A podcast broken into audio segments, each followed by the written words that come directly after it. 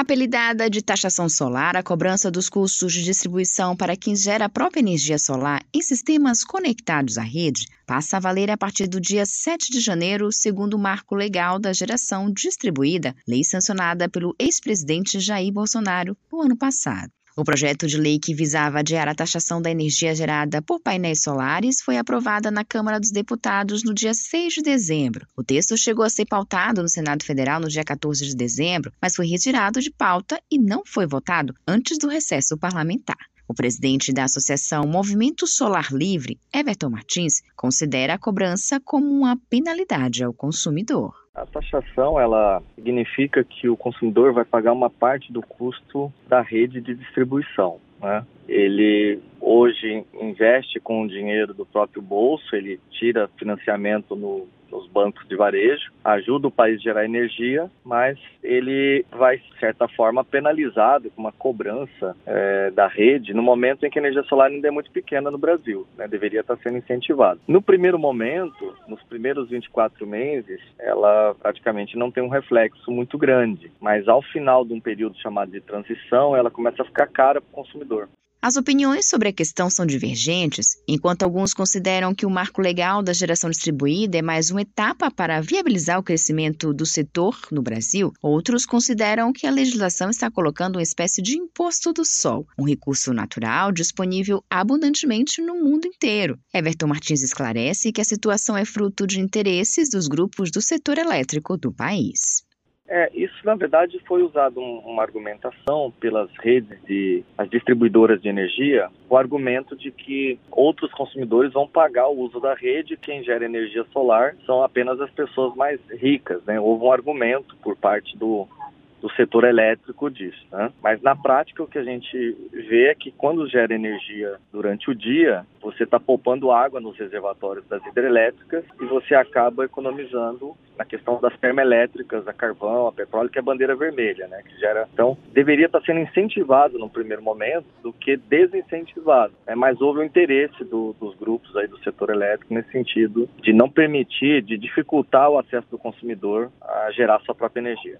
O Brasil está na lista dos 15 países que mais produzem energia fotovoltaica no mundo, segundo o portal da geração distribuída disponibilizado pela Agência Nacional de Energia Elétrica. A Bahia tem mais de 77 mil unidades geradoras de energia solar. Só na capital baiana são mais de 5 mil. O presidente da Associação Baiana de Energia Solar, Giancarlo Smith, considera a taxação injusta diante de todos os benefícios que uma energia limpa pode proporcionar.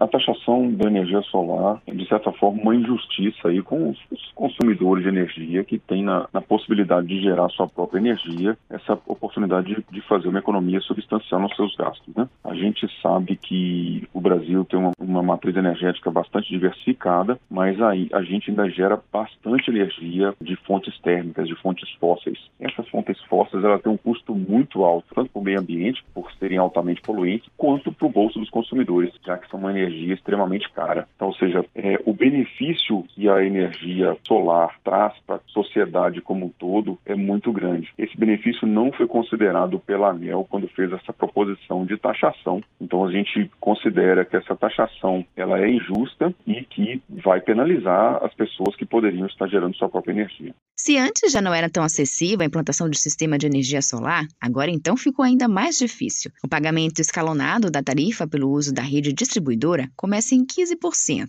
vai para 30% a partir de 2024, para 45% a partir de 2025 e 60% a partir de 2026. E a partir de 2029 ficarão sujeitas às tarifas estabelecidas pela ANEL. Valores que assustaram Luciana Faria. A empreendedora possui uma galeria e chegou a ossar placas solares para colocar no empreendimento, mas desistiu por causa dos valores. Eu sempre tive interesse em, em colocar energia solar na minha residência e no meu estabelecimento comercial, porque eu pago um valor muito alto de energia.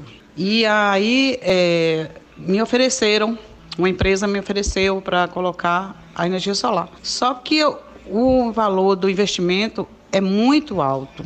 Né? Mesmo eles, eles parcelam, mas mesmo assim fica um valor muito alto. Então eu desisti. O marco legal da geração distribuída estabelece, entre uma série de outras regras, que esse custo passa a ser cobrado dos geradores, o que na prática reduz um pouco a vantagem financeira da adoção de energia solar, embora não a elimine. O presidente da Associação Baiana de Energia Solar, Giancarlo Smith, orienta que aqueles que planejam instalar placas solares e gerar sua própria energia renovável livre de impostos devem fazer a solicitação até esta sexta-feira. A regra está mudando no dia 7, então quem já protocolou o seu projeto vai ter o direito adquirido a ficar sem ser taxado até 2045. Quem fizer a partir de 7 de janeiro vai sofrer essa taxação. Não vai inviabilizar totalmente, mas você perde uma capacidade, uma boa capacidade aí de, de economia. Então, quem tiver interesse em fazer, ainda dá tempo, procurar uma, uma empresa séria, uma empresa confiável de energia solar e contratar o seu, o seu projeto antes da virada da lei. Josi Braga, para Educador FM.